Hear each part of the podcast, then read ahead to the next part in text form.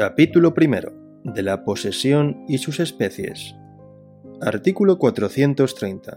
Posesión natural es la tenencia de una cosa o animal o el disfrute de un derecho por una persona.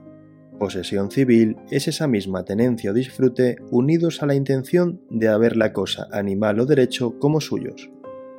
Artículo 431.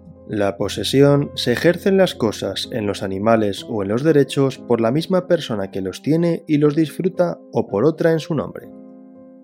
Artículo 432.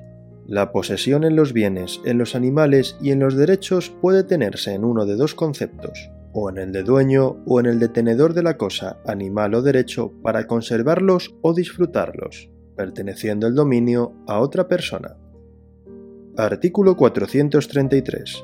Se reputa poseedor de buena fe al que ignora que en su título o modo de adquirir exista vicio que lo invalide.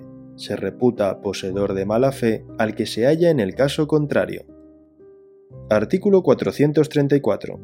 La buena fe se presume siempre y al que afirma la mala fe de un poseedor corresponde la prueba. Artículo 435. La posesión adquirida de buena fe no pierde este carácter sino en el caso y desde el momento en que existan actos que acrediten que el poseedor no ignora que posee la cosa indebidamente. Artículo 436.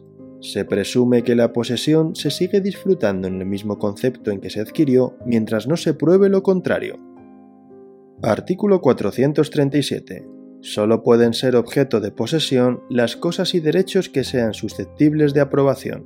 También pueden ser objeto de posesión los animales con las limitaciones establecidas en las leyes.